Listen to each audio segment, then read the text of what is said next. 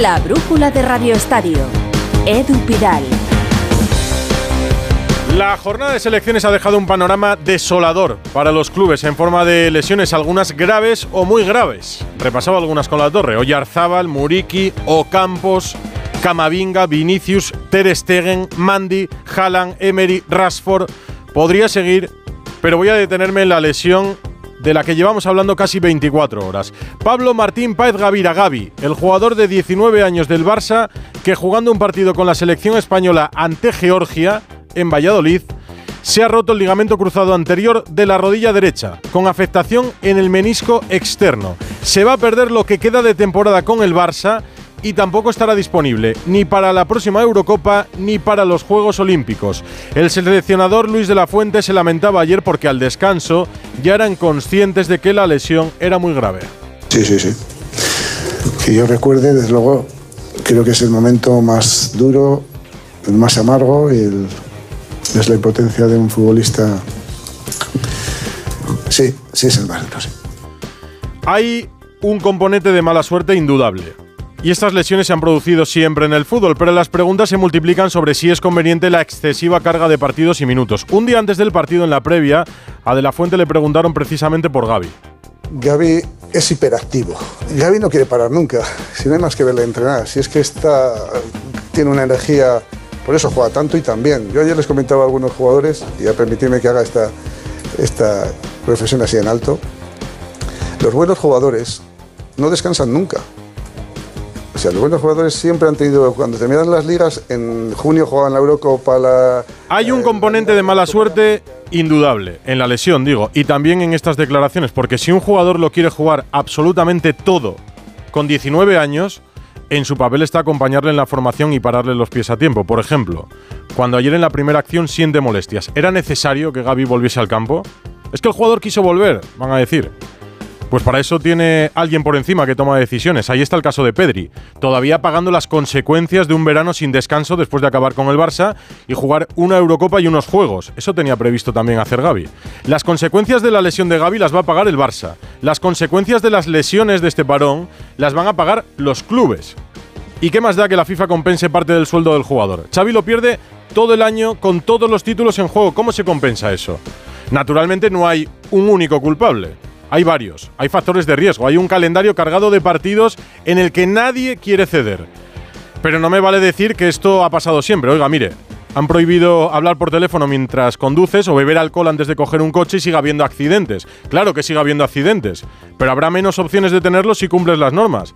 Pues claro que puedes sufrir un cáncer de pulmón aunque no fumes, pero será mejor no hacerlo si quieres evitarlo.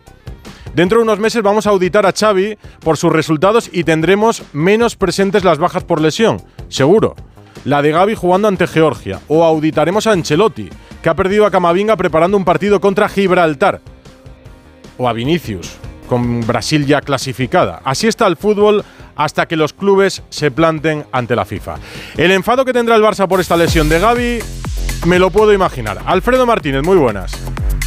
Hola, muy buenas noches. Eh, enorme malestar, evidentemente, incomprensión de por qué Gaby jugó los dos partidos, jugó el segundo titular, cuando ya habían advertido que recomendaban dosificaran a los suyos si era posible. Y evidentemente Gaby era el único junto con Robin Lenormand de campo que jugó los 90 minutos. No solo eso, 27 partidos consecutivos con la selección española y con el antecedente de lo que ocurrió con Pedri. Hay un enorme malestar en el conjunto azulgrana que cree que no se ha cuidado lo suficiente a los jugadores y que todo esto es producto evidentemente de forzar demasiado a los eh, futbolistas. Eso sí, el sentir es de que el jugador se lesiona en la primera jugada es cuando da la impresión de que se produce el giro y cuando se produce la lesión. Pero tampoco entienden por qué en un partido en el que España, como tú decías, ya estaba clasificado, vuelve al terreno de juego donde posiblemente lo único que podía hacer era agravar esa lesión. Así que hay un enorme malestar en el Barcelona y por supuesto en el cuerpo técnico con Xavi Hernández a la cabeza a la vuelta en el día de hoy de los entrenamientos de la primera plantilla del Barça sin Gaby que ha estado en la ciudad deportiva esta mañana con su padre y con Iván de la Peña. Ahora me cuentas más sobre el Fútbol Club Barcelona. La lesión de Gaby lo ha marcado todo en medio de una concentración que ha acabado con dos victorias para España y la clasificación para la próxima Eurocopa. ¿Cómo han sido estos días, Fernando Burgos? Hola. ¿Qué tal, Pidal? Muy buenas. Estos días y estos meses, ¿no? Es evidente que nadie celebró anoche en Valladolid por la gravísima lesión de Gaby la brillante clasificación de España para la próxima Eurocopa de Alemania 2024 y sobre todo el inmejorable 2023 donde se han logrado todos los objetivos deportivos. Y eso que no ha sido un camino de rosas. La deshonrosa derrota en Glasgow, el inicio de la clasificación, puso a De La Fuente, acuérdate, al borde de la destitución. De hecho, fue a la Final Four de la UEFA National League con la obligación de ganar a Italia en semifinales para seguir en el cargo. Rubiales y Luque tenían decidido que si España no llegaba a la final, se le cargaban. Y luego la victoria por 2-1 ante Croacia hizo, eh, por 2-1 ante Italia, hizo que fueran a la final y que el equipo cerrara filas en torno al seleccionador hmm. y a espantar esos fantasmas del despido. Luego, la final ante Croacia, buen partido, triunfo por penaltis, se reafirma el proyecto y se llena de confianza y seguridad a este grupo. Pero apareció a finales de agosto el feísimo comportamiento de Luis Rubiales en la final del Mundial Femenino y los reprobables aplausos de Luis de la Fuente en una asamblea infame y ahí el seleccionador volvió a estar más fuera que dentro. Sus explicaciones no convencieron ni a prensa, ni a público, ni a otros muchos estamentos. Y la ciudad del fútbol de las Rozas fue un auténtico polvorín. Acuérdate que en septiembre la presión y las dudas eran terribles, pero desde entonces la España de De La Fuente no ha parado de ganar. Seis victorias consecutivas, muchas con un gran fútbol, clasifican a la selección como cabeza de serie en ese sorteo del próximo sábado 2 de diciembre en Hamburgo. Quedan menos de siete meses para la Eurocopa poco más de seis para que conozcamos la lista definitiva. Y salvo lesiones gravísimas, como la de Gaby o la de Jeremy Pino, la lista de 23, que quieren que sea de 23, no de 26, está clarísima al 90%. Apenas hay tres o cuatro puestos en duda. Uno de los cuatro centrales, otro en el medio campo y dos extremos delanteros. En marzo del 24 y antes de la lista definitiva, apúntalo, se jugarán dos amistosos. El de Brasil en el Bernabéu y atención, otro contra Colombia y puede que sea en Londres. El despropósito es terrible. Hay que irse a Londres a jugar un amistoso contra Colombia. En principio de la Fuente se va a sentar en el banquillo de España en la Eurocopa porque se lo ha ganado y porque tiene contrato hasta el 30 de junio, que es una anomalía contractual cuando la Eurocopa acaba el 14 de julio. Además, en abril debería haber nuevo presidente de la Real Federación Española de Fútbol. Si lo apuntas todo, puede pasar cualquier cosa, por muy descabellado que parezca. En diciembre el sorteo, pero todo es descabellado y todo puede serlo aún más. La jornada de partidos internacionales sigue este lunes, partidos más atractivos en América que aquí en Europa. Miguel Venegas, hola. Hola, ¿qué tal Edu? Muy buenas. Bueno, hoy tenemos, en nada, en cinco minutos, eh, partidos calientes en tres grupos de clasificación para la Eurocopa. El grupo C, grupo E y grupo H. En este último juegan en Ljubljana, Eslovenia y Kazajstán. El que gane pasa a la Eurocopa y el empate le favorece a los locales, a Eslovenia, pero Kazajstán, ojo, se puede meter hoy, ¿eh? Además, lo mismo pasa en el grupo C, en el partido entre República Checa y Moldavia. En Chequia, el que gane pasa, el empate le hace clasificar a la República Checa. Y lo del C, lo del C, estamos muy pendientes todos los focos en Leverkusen, el partido entre Ucrania e Italia. El caso de empate pasa a Italia y por supuesto si ganan los ucranianos serán parte de la próxima Eurocopa. En el mismo grupo está Inglaterra jugando contra Macedonia del Norte con un puntito le valdría para ser cabeza de serie en el próximo bombo de, la Euro. Y al otro lado del mundo, bueno, más allá de lo que va a pasar mañana, sobre todo con el partido en Maracaná entre Brasil y Argentina, va a ser la próxima madrugada, ¿no? Esta en el Mundial Sub-17 de Indonesia. Hoy España ha ganado en octavos 2 a 1 a Japón con un gol y una asistencia de Gyu, el centrocampista del Barça. El próximo viernes vamos a jugar los cuartos de final frente al ganador del Alemania-Uzbekistán que se va a disputar mañana. Jornada en juego, por tanto, todavía con partidos internacionales. La firma de los lunes del director de Radio Estadio tenía que ser sobre Gaby, por supuesto. Edu García, muy buenas. ¿Qué tal, Edu? Muy buenas. La mala suerte es un personaje de rostro borroso y largo historial. Tiene muchos adeptos y muchos detractores y su papel en la vida es estirable como una telenovela. Dicho esto, hay actuaciones que la favorecen y la invocan y el fútbol actual es un gran foco. Si queremos dar un solo factor para explicar lo de Gaby, nos equivocaremos. Si damos muchos a voleo, seremos imprecisos. Mejor ponderar, cribar y justificar. Este chico es un portento físico y su historial era inmaculado. Va al límite siempre y también aumenta los riesgos, pero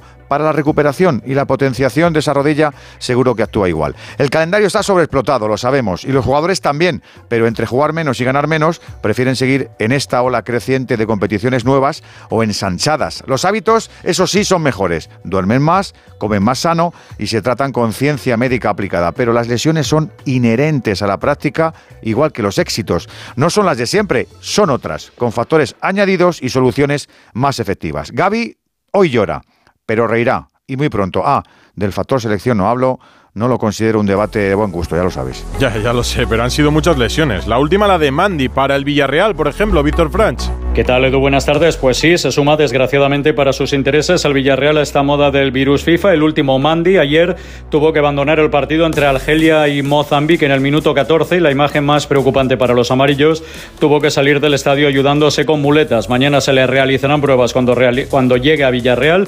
Todo hace indicar, evidentemente, que no estará el miércoles en ese partido de Copa que los amarillos disputan en Zamora, en lo que será el debut de Marcelino y que podría afrontar, ojo, con hasta 10 bajas al equipo amarillo. Terrible balance de lesiones en pleno mes de noviembre. Ah, un precio que... ¿Cómo? Las ofertas Black Friday de Costa solo tienen un efecto secundario. Te dejan sin palabras. ¡Wow! Viaja con las ofertas Black Friday desde 399 euros. Reserva tu crucero con viajes el corte inglés y consigue más ventajas. Descúbrelas en tu agencia hasta el 30 de noviembre. Pablo ha vuelto a suspender, no sé qué hacer. Prueba con The Memory Studio. A Luis le va genial. The Memory contiene vitamina B5 que contribuye al rendimiento intelectual normal y eso lo nota en exámenes. The Memory Studio, de Pharma OTC. Hay dos tipos de motoristas. Los moteros que aparcan en la puerta y los mutueros que hacen lo mismo, pero por menos dinero. Vente a la mutua con tu seguro de moto y te bajamos su precio, sea cual sea. Llama al 91 555 5555. Hay dos tipos de motoristas: los que son mutueros y los que lo van a ser. Condiciones en mutua.es.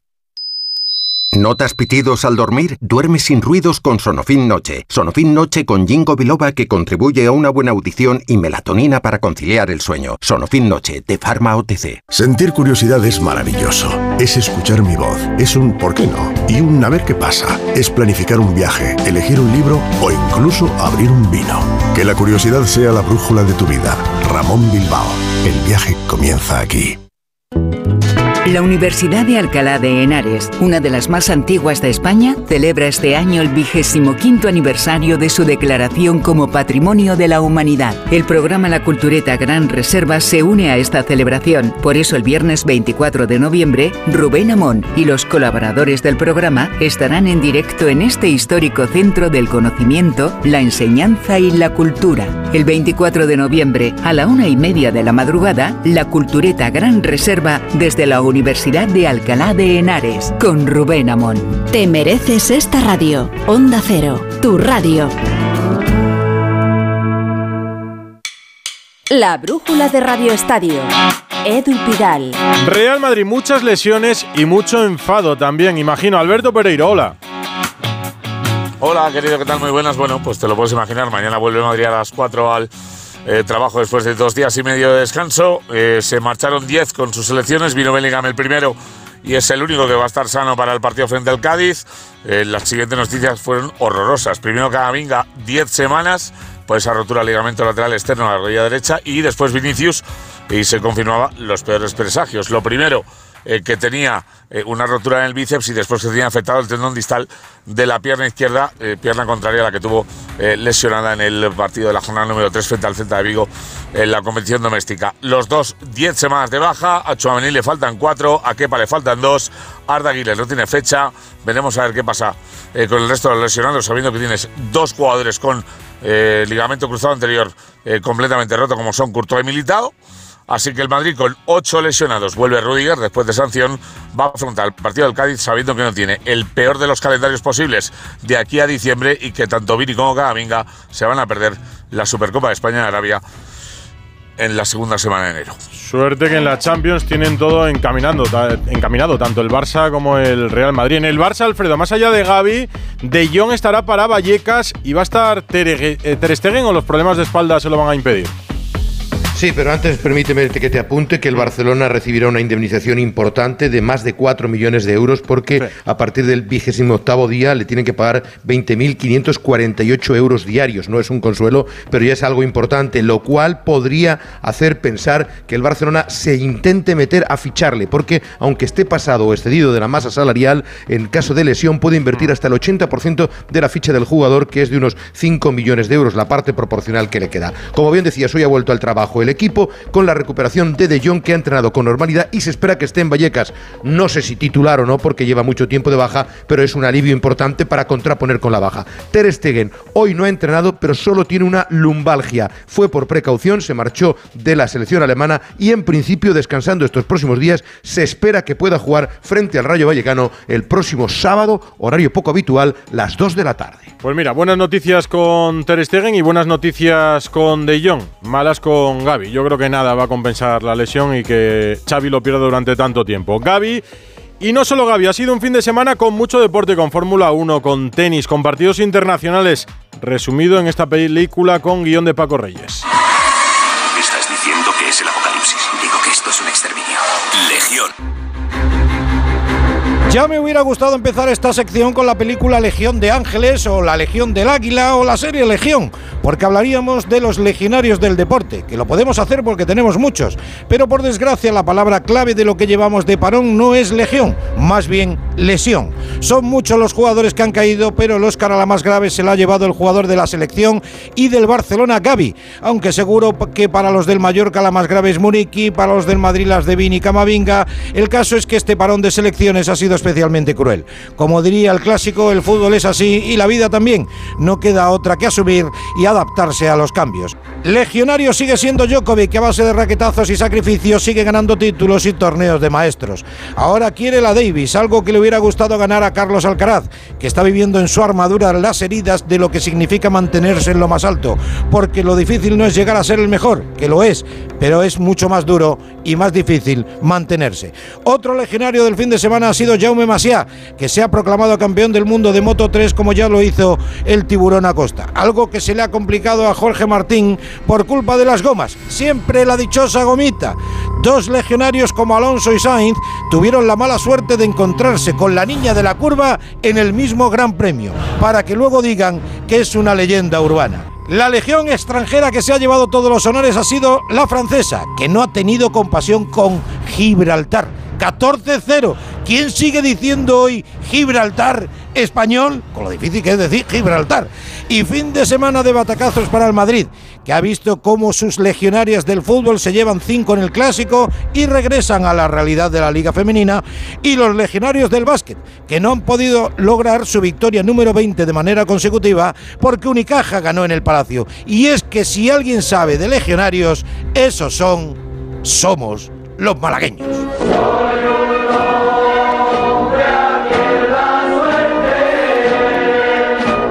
Y habrá de todo lo que queda de semana. Djokovic ya está en Málaga para jugar la Copa Davis después de ganar el torneo de maestros, la jornada CB con la derrota del líder, la sub-21 que juega mañana, la decisión sobre las medidas cautelares que pueden decidir el regreso de José María del Nido Benavente, es decir, el del nido de toda la vida, del nido padre, a la presidencia del Sevilla. Muchos temas hasta las 9 en esta brújula con deporte, una hora menos en Canarias.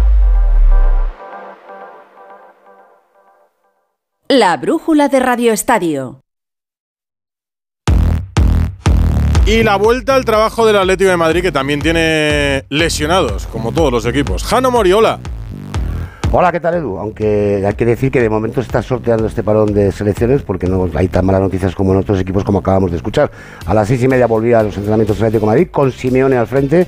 Ya explicamos que marchó a Argentina unos días para celebrar el cumpleaños de su madre, su 80 aniversario, y con una principal y buena, buenísima novedad. Y es que dos meses después, Memphis ha entrenado ya con el grupo. Solo hay, por tanto, un lesionado, Tomás Lemar, en la plantilla del conjunto rojiblanco. Han estado ausentes los internacionales Riquelme, Morata y Savic con día libre y Reinildo con permiso del club por motivos personales. Así que, Edu, si todo sale y transcurre como debe de ser, Memphis y Reinildo podrían entrar en la convocatoria para el partido del fin de semana ante el Mallorca. ¿Habrá aprovechado Simeone para ir a las urnas en Argentina también, Jano? Pues no lo sé, pero seguramente sí, porque no, claro que sí. A lo mejor se lo preguntan en la rueda de prensa. A ver si saca una pista. Abrazo, Jano. Hasta luego. De todos los partidos me detengo en el de Ucrania, lo contaba Venegas, también por lo que significa ante Italia y en el exilio. Mario Gago está en el partido. Hola, Mario.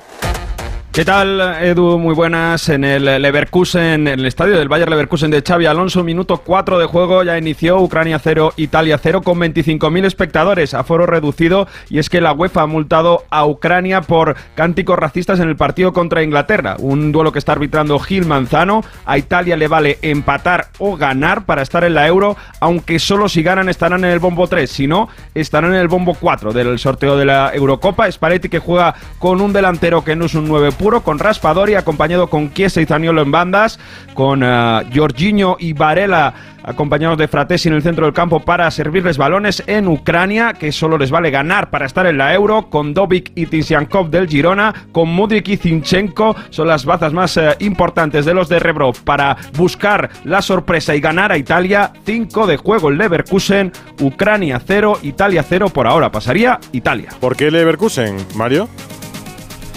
Es una Ucrania ha estado jugando en Polonia y bueno, como ha pasado ese incidente de los cánticos racistas, ha estado buscando varias sedes. En eh, Alemania hay varios exiliados de la guerra y la selección, la Federación Ucraniana, ha decidido que, que se juegue en este campo, que bueno, va a ser eh, es uno de los campos más grandes de Alemania. Mm, bueno, pues en Leverkusen, ahí con el muro amarillo.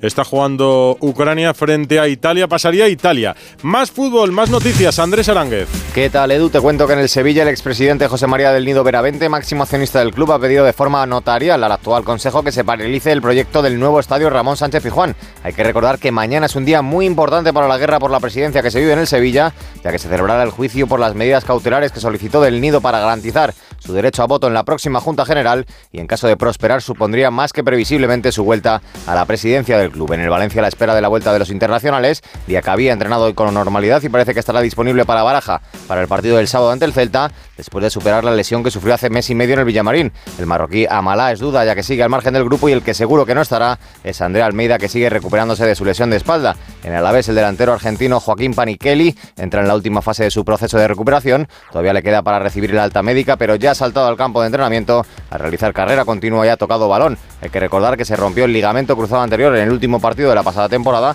cuando el club consiguió el ascenso en el Ciudad de Valencia. Precisamente en este estadio se cierra la decimosexta jornada en Segunda División con el Levante Racing de Santander. Llegan ambos encadenando una racha de resultados negativos, aunque la noticia en la categoría de plata es el cambio de entrenador en Zaragoza. El club aragonés ha hecho oficial el cese de Fran Escriba y ha fichado como sustituto al salmantino Julio Velázquez. La sub-21 juega mañana en Bélgica, Gonzalo Palafox. Hola Edu, ¿qué tal? Buenas tardes. Pues acaba de finalizar el último entrenamiento de los chicos de Santidena ya en tierras belgas de cara al partido de mañana a partir de las 8 de la tarde ante la selección de Bélgica. Llegamos de ganar 2-0 a Hungría en Huelva en el nuevo colombino en el cuarto partido de clasificación para Europeo de 2025 y de momento somos líderes de nuestro grupo con 12 puntos, con 13 goles a favor, 0 en contra y vamos a ver porque seguramente mañana haya cambios respecto al 11 del pasado viernes. Entrarán el jugador del Valencia, Javi Guerra, también en principio Samo Morodion, este chico del Alavés, cedido por el Atlético de Madrid, y Gabri Veiga, que fue suplente en el último encuentro con el objetivo Edu de acabar en este parón de selecciones con 15 puntos de 15 posibles. Torneo de maestros para Djokovic y ahora la Davis. Rafa Plaza, hola. Edu, ¿qué tal? Buenas tardes. Sí, torneo de maestros para Djokovic, que reafirmó ayer al ganarle a Sinner pues, su condición de mejor tenista de la historia. Siete títulos en la ATP Final, superando los seis de Federer, más los tres Grand Slam del año, más número uno. Djokovic, que no para, está ya en Málaga para jugar la Copa Davis, que quiere ganar la fase final de esa Davis, así que va a intentar cerrar el año por todo lo grande. Le he visto recibido por nuestro Feliciano López. ¿No se habrá arrepentido Sinner de no haber perdido el partido del otro día? Porque en semifinales acabó con Alcaraz y en la final con él. Hombre, se ha arrepentido seguro. Vamos, yo lo dije el otro día y lo mantengo. Creo que no fue una decisión inteligente. No era dejarse perder, era simplemente en el tercer set levantar el pie del acelerador. Bueno, se la ha encontrado en la final y, y pasó lo previsible, que Djokovic ganó el título. Y una cosa más, Rafa, me sorprendió el palo de Juan Carlos Ferrero a Carlos Alcaraz. ¿Advertencia o consejo de veterano a jugador joven? Bueno, yo creo que es algo que llevan hablando tiempo, que Carlos sabe además, que desde el US Open de este año ha levantado el pie y la parte final de la temporada le ha costado. Y creo que verbalizarlo no está mal. No lo veo como un palo, ¿eh? creo que fue una cosa que han hablado durante tiempo, simplemente Ferrero lo contó a la prensa, pero, pero nada más. Dijo Ferrero que tiene que ser tenista las 24 horas del día y que en la última parte de la temporada se había relajado. Gracias, Plaza, un abrazo. Un abrazo, Edu, chao. Baloncesto, jornada CB, derrota del líder, derrota del Real Madrid este fin de semana, Albert Ranz.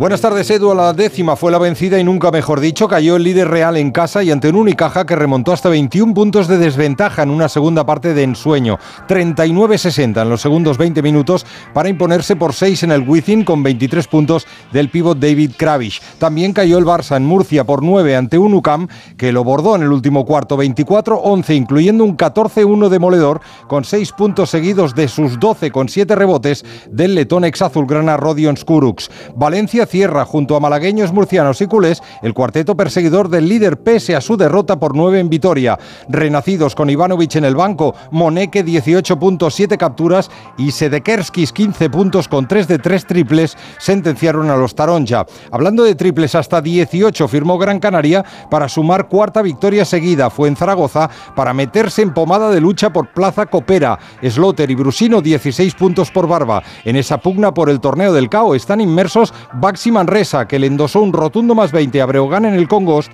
dejando a los gallegos en 56 y con doble doble de David Robinson, 14 y 12 rechaces. Y Vázquez Girona, que se encomendó a Iroegbu para canasta ganadora 3 segundos para más 4 en Fontajau. No hubo color en el Lenovo Thunder. Triunfo cómodo tinerfeño más 11 con los dos bases locales, Fitipaldo y Huertas, en 20 puntos cada uno y 7 y 9 asistencias respectivamente. Un Cristian Díaz pletórico sentenció la segunda victoria del curso en Granada para Covirán, más 3 ante Andorra. El canario se fue a los 24 puntos con un impoluto 5 de 5 en larga distancia. Pero para larga, larga, larga distancia, el triple de Andrés Feliz en Badalona. Su conversión desde 21 metros le valió la victoria al Juventud más 3 ante Surne Bilbao sobre la mismísima bocina final, certificando un partidazo del dominicano en su reaparición tras lesión. 20 puntos, 8 rebotes, 5 asistencias y el indiscutible MVP de la semana. Sin duda, y me decía Victoria ahora una última hora, Tad McFadden, el jugador de Lucan de Murcia, que ha rescindido su contrato. El escolta americano ha llegado a un acuerdo para finiquitar su contrato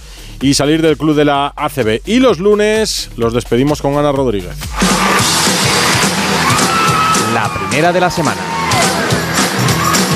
El juego tenístico Edu esta semana es para Djokovic y además es muy merecido, pero quería ensalzar la figura de un tenista italiano de 22 años, número 4 del ranking mundial que ha terminado un año espectacular, Yannick Sinner. Un tenista que a pesar de muchas críticas honró el pasado jueves al deporte, cuando muchos, casi todos, le pedían que se dejase ganar o perdiese o no diese todo lo que tenía en la pista o no se esforzase en su partido ante Rune para dejar fuera en el torneo a Djokovic. Él, sobrado de personalidad ante su público en casa en Turín, dio una lección de valores deportivos y de orgullo, sacando adelante un partido de casi tres horas que para nada le convenía ganar, pero va en su profesión, es un deportista y lo hizo. Su victoria clasificó a Djokovic y Djokovic le ganó en la gran final. Era algo que todos sabíamos, seguramente también el propio Sinner, pero en su código de valores no estaba salir a la pista a dejarse ganar, algo que no debería entrar en el código de valores de ningún deportista, pero desgraciadamente nos hemos encontrado con algunos casos. Gestos como el de Sinner le dignifican a él, al tenis y al deporte en general. Los aficionados lo agradecemos y de ley es reconocérselo. Y se lo reconocemos. Vaya noche que tienes. ¿Cómo empiezas la semana, Rafa? Si temas no te faltan. Estás Bueno, entretenido desde no verano. cómo viene hoy la brújula de la economía. Ya te levantaron las vacaciones en verano y, y temas no te faltan. No sé si ampliar la brújula de la economía, cargarme la política y casi llegar a las puertas del Radio Estadio Noche. Pues ¿eh? oye, todos son ideas y propuestas para Onda Cero. Yo de momento me quedo escuchándote. Bueno, hasta las once y media. Edu Hasta Pidal. luego, adiós.